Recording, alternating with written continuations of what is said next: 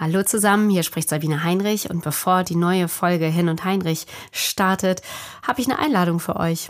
Wir machen nämlich einen Live-Podcast im Sommer am 16. Juni, das ist der 16.06. von 12 bis 13 Uhr hier am DZNE in Bonn. Das ist direkt an der Uniklinik auf dem Venusberg. Könnt ihr live dabei sein. Kostenlos natürlich. Es ist übrigens Tag der offenen Tür. Habt also die Chance, euch dieses wirklich äh, beeindruckende Gebäude anzugucken und viele interessante Gespräche zu führen.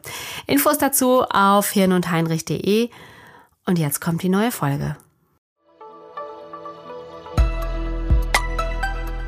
Hirn und Heinrich, der Wissenspodcast des DZNE. Hallo und herzlich willkommen zu einer neuen ganz besonderen Folge von Hirn und Heinrich heute, dem Wissenspodcast des DZNE. Das ist das Zentrum für neurodegenerative Erkrankungen in Bonn. Und bevor wir heute über Alzheimer reden möchten, möchte ich nochmal Danke sagen für den tollen Zuspruch, den wir von Ihnen erfahren. Und ähm, eine Nachricht hat mich sehr berührt, die kam aus Münster. Ich möchte darüber erzählen. Und zwar kam sie von einer Frau, die unseren Podcast zu Parkinson gehört hat. Und sie erzählte, dass ihr Vater daran erkrankt sei und sie durch das Gespräch mit dem Hirnforscher viel besser noch verstanden hat, was Parkinson eigentlich ist und was es vor allem nicht ist. Und durch das Gespräch mit Herrn Karrenfort, der ja an Parkinson erkrankt ist, ähm, ist sie mit ihrem Vater ins Gespräch gekommen. Zum ersten Mal so richtig über diese Erkrankung und sie hat oft wenig Geduld mit ihrem Vater gehabt und immer gedacht, der muss doch im Training bleiben. Und jetzt hat sie erstmal verstanden, dass gewisse Dinge einfach nicht mehr gehen und dass ihm zum Beispiel es auch unangenehm ist, in ein Restaurant zu gehen. Und es war bislang für beide immer schwierig zu kommunizieren. Und ähm, dass die beiden jetzt ins Gespräch gekommen sind, das freut mich wirklich sehr durch unseren Podcast. Ja, es freut mich zu hören, denn äh, wir sprechen hier über Erkrankungen, mit denen ähm, wollen wir im Normalfall nichts zu tun haben. Und wenn die Diagnose dann kommt, dann schlägt das erstmal ein. Und deswegen ist es ja gut, dass wir das wissen, der Hirnforscherinnen und Hirnforscher nutzen können, die hier am DZNE arbeiten und forschen. Und es ist uns auch ein Anliegen, nicht nur über Erkrankte zu sprechen, sondern auch immer wieder mit ihnen. Und jetzt sind wir bei unserer heutigen Folge und ich begrüße meine Gäste. Wir sind zusammengeschaltet.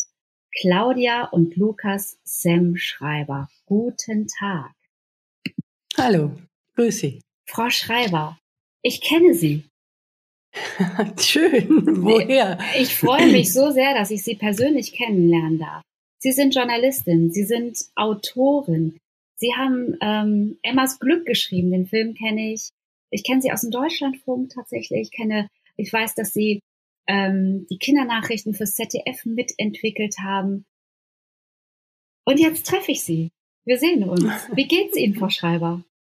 Sehr gut, danke. Die Sonne ist toll. Äh, das Wetter ist gut. Neben mir mein hinreißender Sohn. und ich freue mich sehr, dass wir ins Gespräch kommen. Ja. Wo erreiche ich Sie gerade? Zu Hause. Mhm. Bei mir. Woran würde ich erkennen, wenn wir uns jetzt treffen und so ein Smalltalk austauschen? Wie geht's Ihnen? Wo sind Sie gerade? Woran würde ich erkennen, dass Sie an Alzheimer erkranken? Sie werden nicht erkennen. Ich sehe genauso aus wie äh, immer. Äh, das ist ja auch genau auch der, die Schwierigkeit, denn andere Leute denken, ich hätte kein Handicap, ich habe aber eins. Das merkt man zum Beispiel, wenn ich an der Kasse bin, dann bin ich viel langsamer und muss zählen und gucken und dann denken die Leute, ich sei irgendwie, was habe ich denn jetzt? Ne? Ähm, also man sieht das von außen nicht, was ich für ein Problem habe. Mhm. Und im Gespräch, wenn es so ganz oberflächlich ist? Äh, gelingt das immer gut. Das merkt auch keiner, hoffe ich. äh, aber ich, ich habe den, ich habe den Stress. Mhm. Ja, zu sagen, wo bin ich eigentlich? Was mache ich jetzt hier? Ähm, es ist so, ich kann mir nicht vornehmen wie früher, ja, wenn ich gearbeitet habe, das und das und das können wir jetzt mal machen, ne? Und die Sachen, die jetzt noch nicht wichtig sind, die lege ich mal neben mich. Das habe ich habe ich nicht mehr, sondern ich habe nur noch eine Idee und dann muss ich jetzt erst wieder genau überlegen, äh, was ist die zweite. der zweite, ne? ich habe dieses Depot nicht, das man sonst hat. Ja, das immer mhm. neben einem läuft dann auf das man zugreifen kann und dann zu sagen, äh, gehen wir weiter in diesem Stoff und so, sondern ich muss jedes einzelne, einzelne ähm, feiern, sozusagen. Mhm. Verstehen Sie, was ich meine? Ich verstehe sehr gut, was Sie meinen. Ähm, ich äh, bin beeindruckt, dass Sie, dass Sie sagen, ich habe den Stress, ähm, so beeindruckt klingt jetzt so euphorisch, ich habe den Stress. Können Sie mir diesen Stress noch ein bisschen genauer beschreiben? Ähm, es, es ist so, als würde ich ständig in Pfützen laufen. Ich habe so eine Pfütze und dann ist sie nach, nass und ich muss überlegen, wenn ich den nächsten Schritt mache, habe ich jetzt schon zwei und was mache ich denn bei, mit beiden? Mhm. Ja, ich kann nur mit einem denken und nicht das andere wieder finden. Das ist sehr schwierig zu erklären. Ähm, von außen sehe ich so aus wie immer, aber in mir gibt es keine Struktur. Ja, die Struktur ist über, gar, überhaupt nicht da. Ja. Ähm, das muss auch keiner merken, ja. Aber ich hab das, hab den Stress, ja, weil ich denke, was wollte ich jetzt noch sagen? Mhm. Äh, das geht dann weg, ja. Es geht einfach sehr schnell weg. Die Ver das Vergessen ist ganz schnell und kurz. Mhm.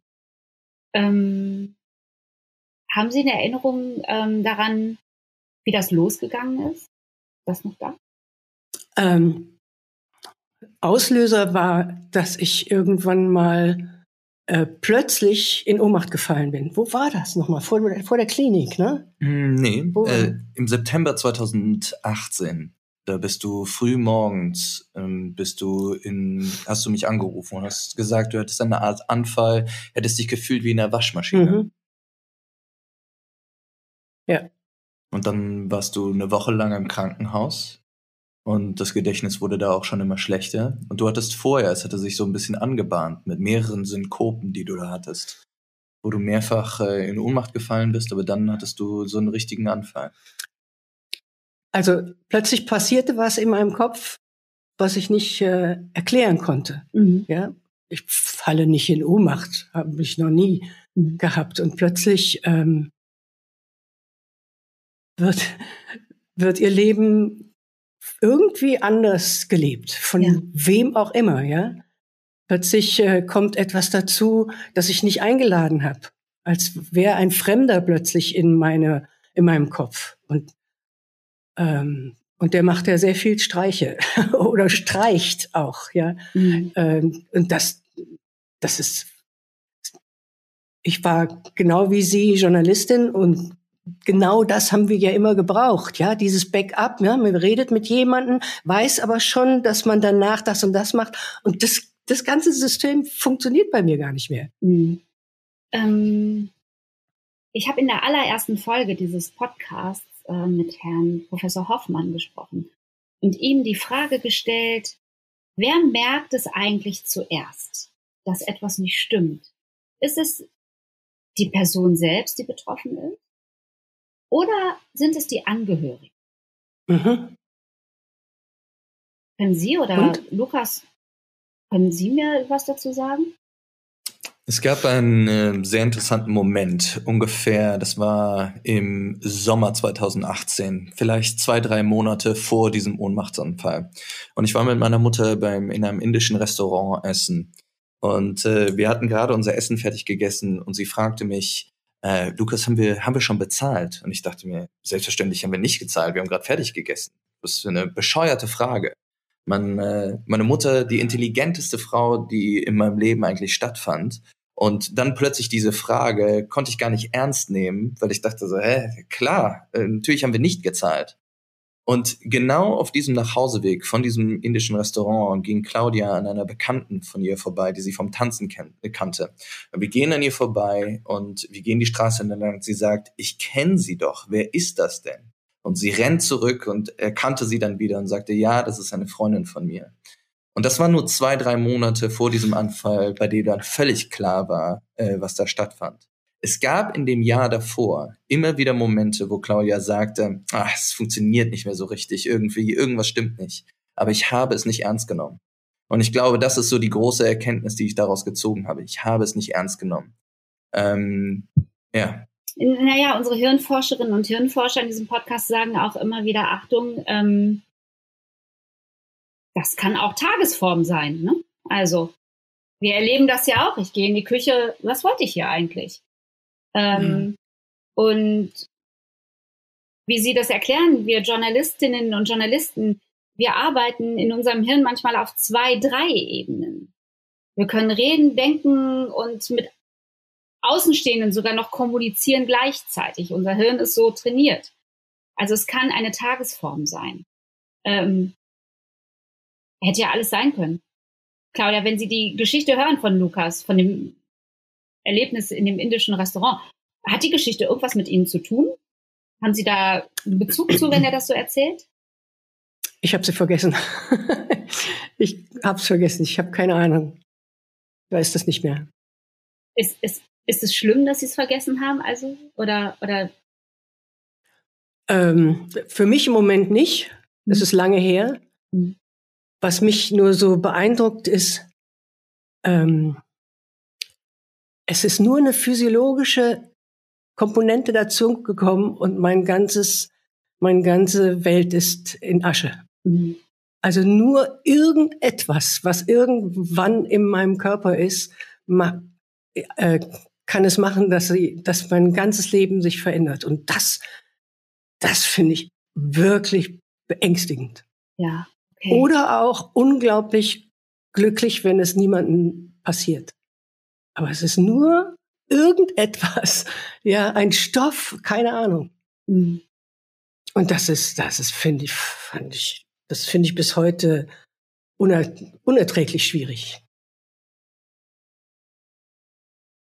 Wie offen gehen Sie damit um? Sie machen ja zusammen diesen Podcast. Ähm ich habe ich hab von Anfang an gedacht, ich werde mich dafür nicht schämen. Ich habe nichts getan. Ja, es gibt so diesen, diesen, diese Scham. Ja, oh, ich bin jetzt blöd.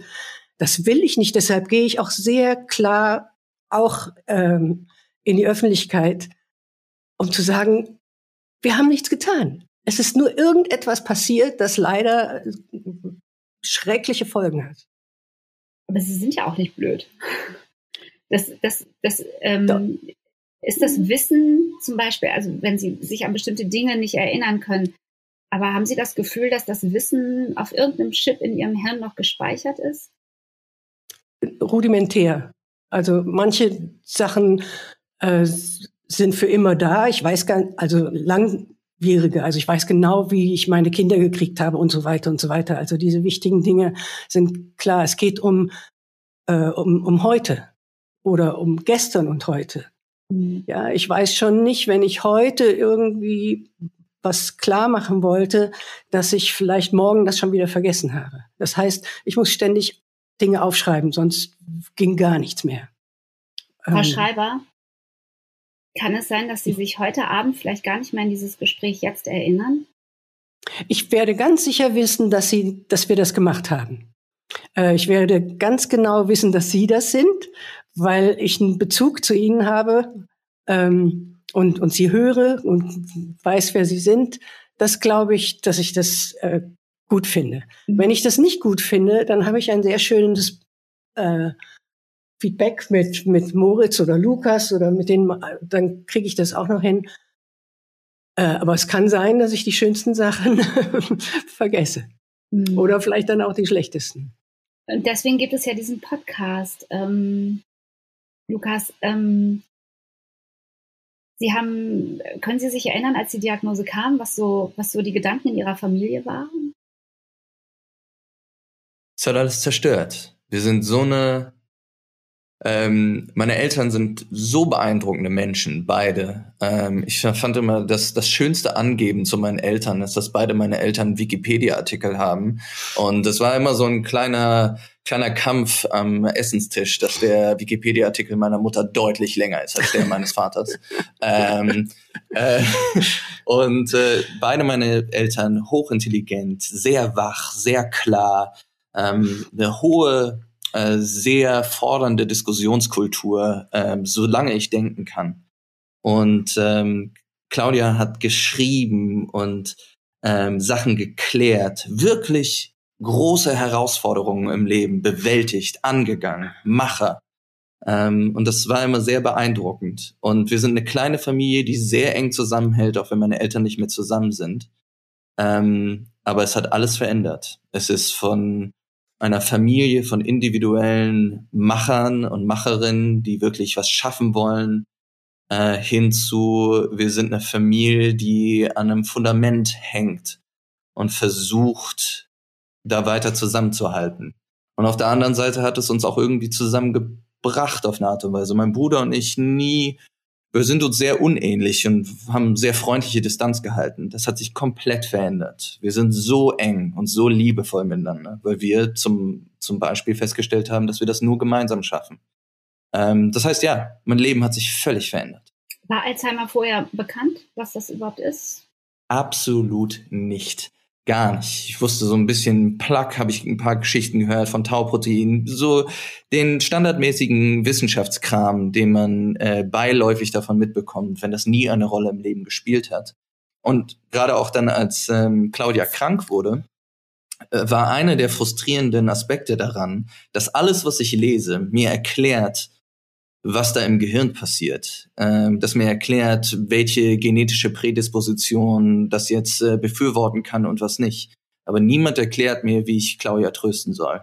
Niemand erklärt mir, wie man dafür sorgt, dass Claudia nicht weiter abnimmt, weil sie vergisst zu essen. Niemand erklärt mir, was die einzelnen Schritte davon sind. Niemand erklärt mir, was es bedeutet, wenn man den Emotionen nicht mehr so vertrauen kann, weil sie sich gefühlt, so sagte sie Claudia es manchmal, sie fühlt sich wie ein geschälter Apfel. Das ist wirklich der, der Umwelt ausgeliefert. Und ja, auf diese ganzen Fragen habe ich keine Antworten bekommen können. Und das war auch mit ein Grund, warum wir diesen Podcast da gemacht haben, weil wir, weil das Tolle an Claudia ist, ihre sprachliche Kompetenz macht es möglich, dass sie auf eine Art und Weise über die Krankheit spricht, wie ich es nirgendwo gelesen habe. Ich, ich bin gerade ja. wirklich tief beeindruckt und, und da erkenne ich halt die Autorin. Ähm, wie, wie ihr das beschreibt. Ich springe von Pfütze zu Pfütze oder ich fühle mich wie in einer Waschmaschine, ich fühle mich wie ein geschälter Apfel. Das ist ein solches Geschenk, diese, diese, diese sprachliche Kunst, es zu beschreiben. Lukas, ähm, was war dann der Grund zu sagen, für euch zusammen, wir machen diesen Podcast? Oh, das war eine ganz schnelle Entscheidung. Ähm, das war meine, meine kleine Familie, vier Köpfe, hat eine Art Familiensitzung einberufen und ich wusste noch nicht so richtig, worum es geht. Und mein Vater und meine Mutter erklärten mir dann, äh, dass jetzt die Diagnose feststehen würde, dass ähm, äh, meine Mutter Alzheimer hat. Und der dritte Satz in dieser Unterhaltung war, was für Träume erfüllt man jetzt? Es war dann wirklich so, wir wissen, wohin die Reise geht. Und das ist äh, das beeindruckender auch bei Alzheimer, fast auch ein Geschenk, weil es ist dieses, da gibt's kein Happy End. Das ist ganz klar, wohin die Reise geht. Es gibt keine Heilung, nichts, das es besser macht. Was wollen wir jetzt machen? Und Claudia träumte seit 30 Jahren von dieser Insel, auf die sie immer wollte. Und dann war in dieser Unterhaltung klar, wir gehen da jetzt hin. I so schnell wie möglich. Tuku? Aitu, nee, Aitutaki. Aitutaki. Claudia, wo kam plötzlich Aitutaki her? Was ist pass das auf, für ein Wunsch? Pass auf, ich habe ähm, vor ewigen Zeiten bei SWF dreimal ähm, ein Dings gefunden äh, über äh, die, über, über die Bürgermeisterin von Aitutaki. Das war so eine ältere Dame, es war ein Foto dabei mit so einem Kuz, ja, so ein, so ein olles Ding.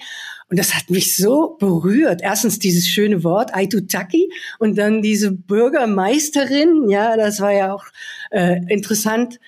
Und das habe ich nie vergessen. Und als diese Diagnose kam, und ich wäre sonst nie dahin gekommen. Es ist so teuer und so weit weg, am anderen Ende der Welt. Ich habe gesagt, das will ich jetzt sehen. Und dann, und dann war der, das geboren. Und dann seid ihr alle da erstmal hingefahren, oder was? Wir beide. Ja. Nur wir beide, ja. Und wir sind dahin. Und äh, Claudia hatte, also ich hab ja, bin ja glücklicherweise mit einer Autorin aufgewachsen. Und ich weiß noch, das hat sie mir schon gesagt, da war ich 15. Sie meinte, Lukas, es ist nicht Es ist nicht, sich was auszudenken, sondern es ist aus den Dingen etwas zu machen.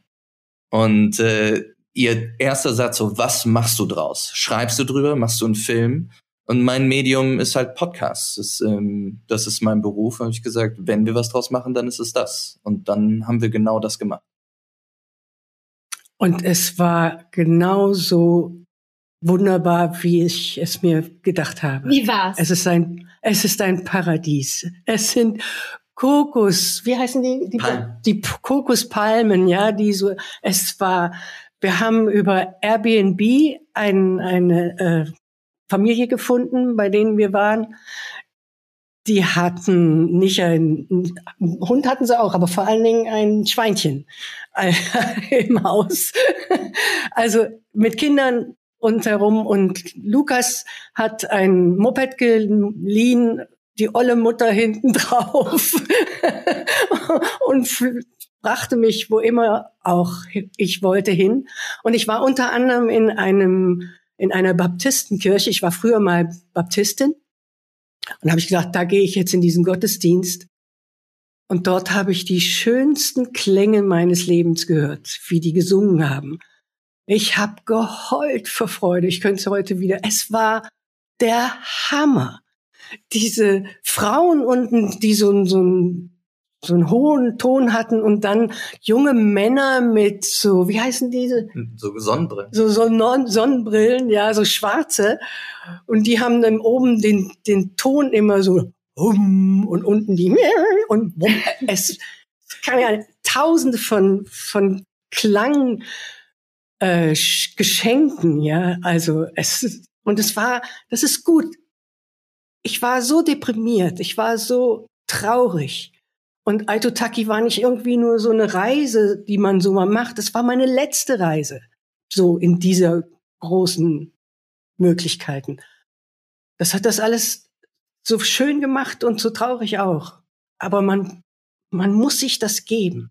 Ja, man kann nicht dauernd irgendwo zu Hause hocken. Man muss ein kleines Paradies für sich selber finden. Und das war Aitutaki. Aitutaki.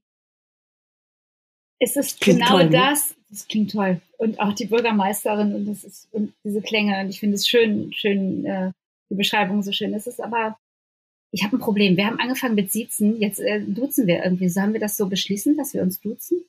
Unbedingt. Habe ich Du gar nicht mitgekriegt. Siehst du? Claudia, ich bin Sabine. ja, Sabine, fein. Ist es okay?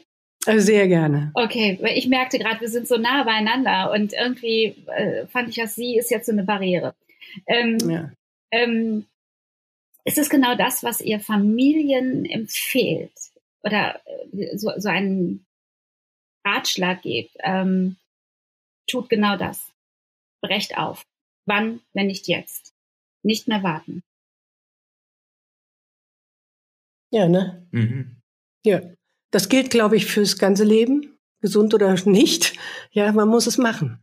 Man kann auch nicht dauernd träumen. Träumen ist schön, aber nur für eine bestimmte Zeit. Man muss es machen. Mhm. Eine Sache, die ähm, Claudia mir schon immer sehr mitgegeben hat, war so ein bisschen das Verständnis, und das kennt ihr als Journalistinnen sehr gut. Es, es ist sehr leicht, sich was auszudenken. Es ist sehr leicht, einen Traum zu haben. Ähm, es ist sehr leicht, die Idee für ein Buch zu haben. Aber das Buch zu schreiben und fertig zu machen, das ist richtig, richtig viel Arbeit. Und das war es mit Träumen auch so ein bisschen. Es ist sehr leicht, einen Traum 30 Jahre mit sich rumzuschleppen. Aber dann die Entscheidung zu treffen, wir erfüllen das jetzt, ähm, das ähm, braucht Mut. Und äh, Claudia hatte es nicht leicht, da zu reisen, auch damals schon. Ähm, ich weiß, dass wir äh, im Flughafen waren. Claudia hat mehrfach die Orientierung verloren. Orientierung war vorher schon immer ein Problem. Also Claudia hatte eine Kompetenz darin, sich zu verlaufen. Aber ähm, das hat deutlich, das ist schlimmer geworden durch den Alzheimer. Das ist, ähm, sie würde alleine durch den Flughafen nicht mehr schaffen. Ähm, das wäre durch die Passkontrollen zu kommen. Wir mussten in der Zwischenlandung das Paket, äh, das Paket, äh, oh Gott, unser unser Gepäck ähm, wieder nehmen und neu aufgeben. Ähm, für Claudia fühlt er sich in diesem Moment an, als würden wir Flughäfen wechseln. Es ist, warum gehen wir jetzt raus? Warum gehen wir wieder rein? Das hat alles keinen Sinn gemacht. Und äh, das ist es so ein bisschen. Da alleine zu reisen, diese Träume alleine zu erfüllen, das hätte nicht mehr funktioniert. Aber das ist im Moment ja noch ganz gut abgespeichert, diese, dieses Erlebnis und dieses Erfahren. Ähm, Claudia, was sind deine größten Befürchtungen jetzt für die nächsten Jahre? Habe ich Jahre? Das wäre schon mal ein Ding. Und wenn ich die hätte, in welchem Zustand? Ähm, noch fühle ich mich okay und, und einigermaßen orientiert. Aber ich äh, leiste mir die Möglichkeit, das auch zu beenden. Und ich finde, da hilft mir niemand in dieser Gesellschaft, sondern ich muss es genauso machen, versteckt, wenn ich es wollte, irgendwo in irgendwelchen Zimmern, in dem man vielleicht dann eine Kante kriegen kann. Das erinnert mich an die Abtreibungsdebatte, ja, wo man auch in diesen Zimmern ganz allein irgendwas machen muss und vielleicht noch in Gefahr. Da fühle ich mich ähm, nicht gut. Was jetzt vor mir noch jetzt, also vorher, bevor ich mal, mal sterbe, ich habe so viele tolle Therapeuten, die mich versorgen. Dieses, dieses System, das wir haben, ja, ich meine, ich werde nicht klüger, aber äh, ich kann länger leben oder besser alleine arbeiten. Aber diese Therapeuten, die mir geschenkt kriegen, ja, ich brauche nichts bezahlen dafür. Das ist großartig in unserem System. Das ist wirklich äh, ein, ein Geschenk, ein großes Geschenk. Aber wenn ich dann wirklich auch nicht mehr will, da hilft mir keiner. Das ist ein Tabu. Jetzt schon Vorkehrungen getroffen, dass du es selbst entscheiden kannst? Naja, auf welche Art oder das so. Ich kann ich im mich. Moment. Also ich kann nur mit dem ja. Satz jetzt umgehen, den, den du sagst. Ich, ja. ähm, ich, ich, will, ich will es dann auch beenden, wenn ich nicht mehr möchte. Ja, ich habe dann noch nichts gekauft und gemacht und ich hoffe auch, dass jetzt nicht irgendjemand kommt und sagt, ich stecke Nein. dich irgendwo ein oder sonst was. Die soll nur kommen. Ja, aber ich meine, das ist ja auch eine Diskussion innerhalb der Familie, Lukas. Und wenn du sagst, dass ihr so eng beieinander seid und dass, dass ihr eine eine sehr debattierfreudige Familie seid, wie reagierst du darauf?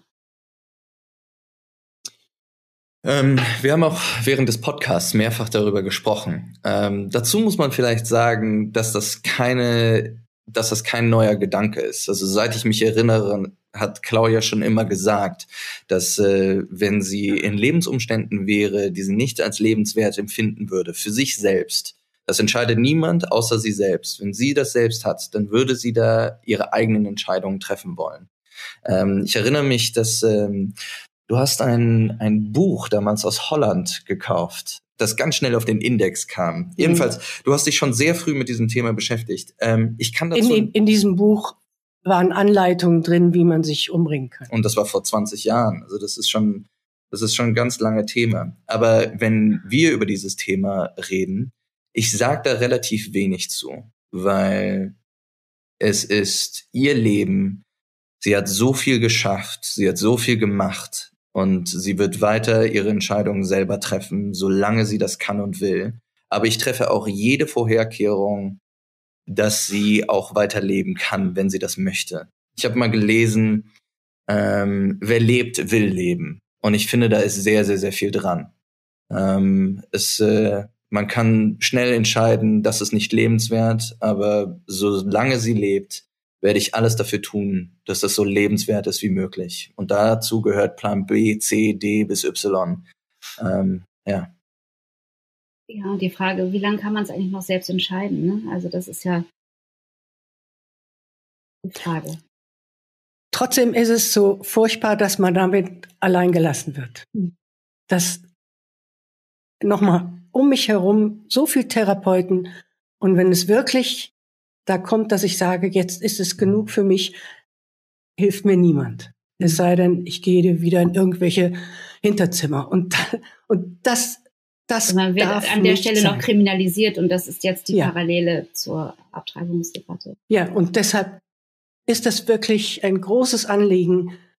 Schaut euch das an. In den, in den sch schwierigsten Situationen brauche ich Unterstützung. Und nicht nur ich. Und die ist im Moment nicht gegeben. Oder ähm, die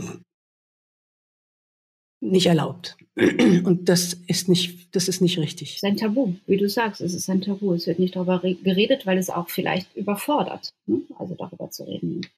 Die Debatten gibt es ja im Bundestag ähm, durchaus, aber kann das Ja, aber verstehen. wissen die, wovon sie, wissen sie, wissen die, wo, worum es geht, frage ich mich.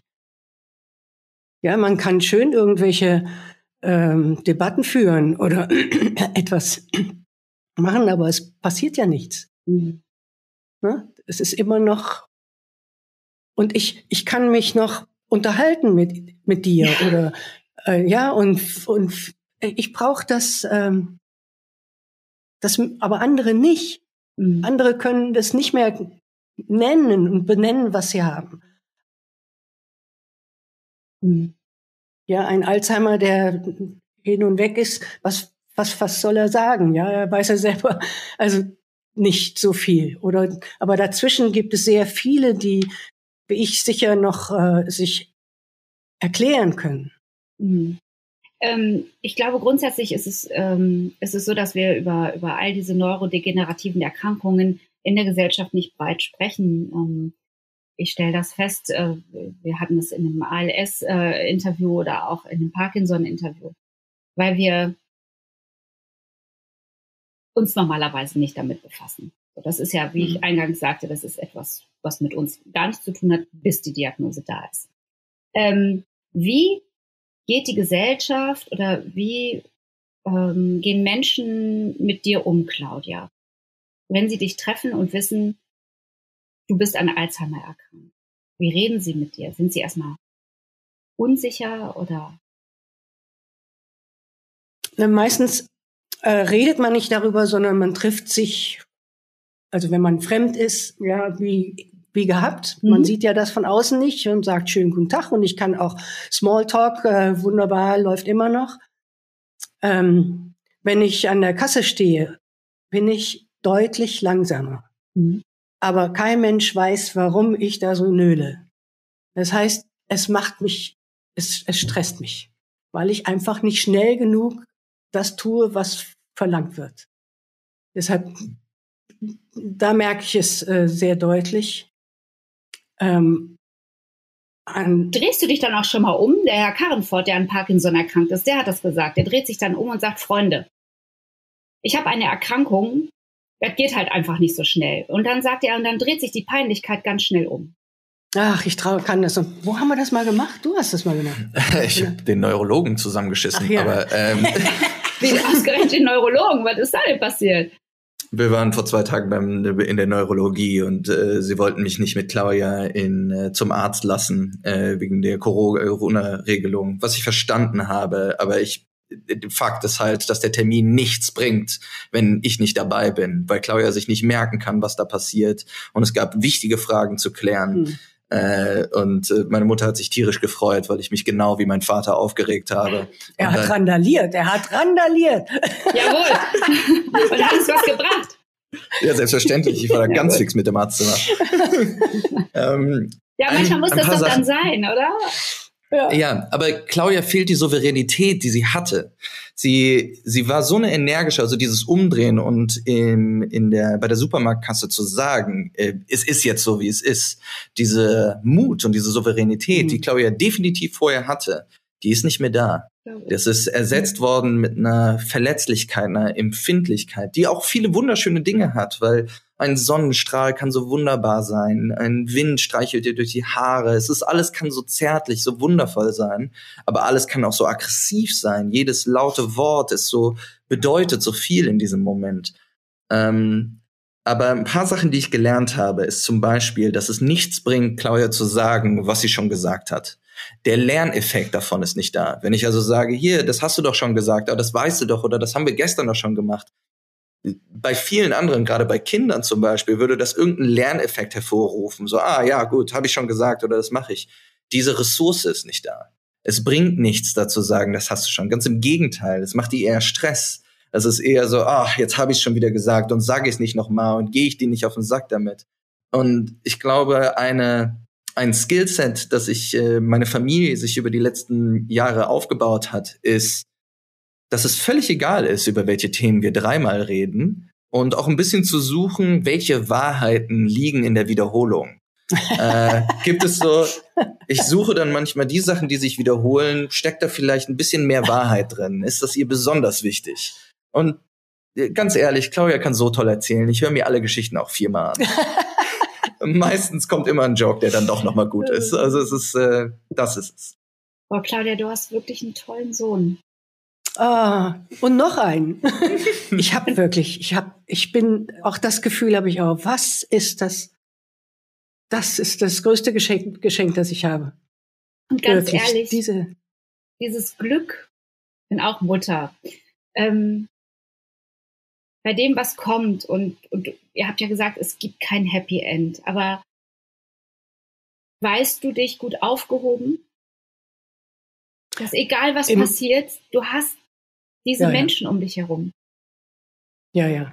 Ich bin, da, das weiß ich sehr, sehr zu schätzen. Ohne die wäre nichts möglich für mich. Ich hätte, ich wäre in einem schwarzen Raum. Das ist schon wirklich toll. Aber man stirbt allein. Also die anderen bleiben. Ich weiß, dass ich eine Diagnose habe, die mich umbringt. Das ist äh, da, und dann da ist man dann doch nur mit sich. Das geht nicht anders. Ja, auch wenn ich etwas entscheiden müsste, das muss ich entscheiden. Ich in die Wege leiten. Ja, das kann ich niemanden ähm, zumuten. Ich habe alle, alle, alles, was, was sie mir geben können, tun sie und das ist auch wirklich ein solches Glück für mich. Ja, da habe ich auch gedacht, ich weiß, jede Mutter weiß ganz genau, wie die schon am, als Baby und so, wir haben alles so, ne? Und das war mein, mein, das war nicht, in meinem Elternhaus war das nicht. Die, die hatten eine Macke. Äh, und ich habe mir so gewünscht, dass ich das hinkriege, ja, nicht so zu sein wie meine Eltern. Das macht unsere Generation, glaube ich, aus. Und das ist mir, das ist gelungen. Und das finde ich toll. Ja, es ist, es ist auch dein, also ja, und Vater, aber es, es ist euer Werk und ihr habt vorgearbeitet dafür, dass ihr zwei so tolle Söhne habt, die euch oder dich jetzt in dieser Situation tragen. Und ich glaube, das äh, habe ich von einer jungen Frau gehört, die mir geschrieben hat, die Mutter hatte, äh, ist auch an Demenz erkrankt. Äh, die hat gesagt, dass, dass dieses haltet zusammen, dass das das Wichtigste ist. Ja. Ich habe, es gab einen Moment mit ähm, mit Claudia und die Momente, ich weiß auch, dass die wiederkommen. Also was heißt wiederkommen? Aber es wird Momente geben, die noch viel, viel, viel schwerer sind als das, was wir jetzt haben. Es ist, ähm, äh, da werden Momente kommen, in denen Claudia potenziell mich nicht mehr erkennt. Ähm, richtig schmerzvolle Erlebnisse, wo auch das der Fall sein wird. Und ich weiß noch, dass ich mit meinem Bruder darüber gesprochen habe, aber es ist die Erkenntnis, wenn wenn ich jetzt nicht mit dieser Situation klarkomme, dann bin ich nicht für die Zukunft vorbereitet. Weil das wird nur schwerer. Das wird nur schwerer für Claudia und das wird nur schwerer für uns. Und das ist so dieses, und das ist vielleicht auch so meine Frage zurück an euch als Experten jetzt in dem Forschungsbereich. Zum einen, warum gibt es nichts? Und was ist der Strang der Forschung, den ich verfolgen soll? So was, also ich gehe fest davon aus, dass Claudia nichts mehr helfen kann, aber was hilft irgendwann? Wo stehen wir? Ähm, ja, vielleicht das die Frage zurück an dich, wenn du dazu was weißt. Wir haben ausführlich darüber gesprochen, über die verschiedenen Formen der neurodegenerativen Erkrankungen hier in diesem Podcast. Und was ich beeindruckend finde, ist, dass ähm, gerade in der Alzheimer-Forschung in den letzten Jahren so wahnsinnig viel passiert ist. Vor 30, 40 Jahren hätte man Claudia gesagt, ja, die wird jetzt alt, jetzt setzen wir die Oma da mal auf den Stuhl und ähm, da kann sie mal aus dem Fenster gucken. Da gab es die Diagnose einfach gar nicht. Dass in den letzten Jahren es dazu gekommen ist, wie Claudia, wie du das ja eigentlich gerade gesagt hast, es ist nicht heilbar, aber es wird erträglicher gemacht. Es wird hinausgezögert durch verschiedene Therapieformen und ähm, mhm. was mich zuletzt jetzt beeindruckt hat äh, in einem dieser Gespräche, als ich gefragt habe, wann werden wir da sein, dass äh, dass es auch wieder einen Weg zurückgeben kann. Ne? Also dass man, dass man, dass Dinge, die kaputt gegangen sind im Hirn, wieder herstellen kann. Und da hat mir die Wissenschaftlerin ganz klar gesagt, da bin ich noch nicht. Wir sind noch ganz ja. am Anfang. Warum kommt es erstmal dazu?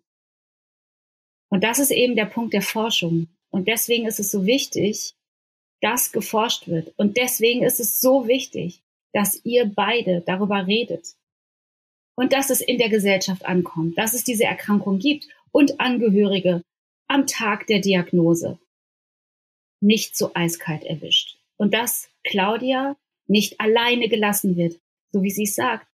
Ich habe tolle Therapeuten um mich herum, aber der letzte Punkt, mit dem muss ich mich ganz alleine beschäftigen.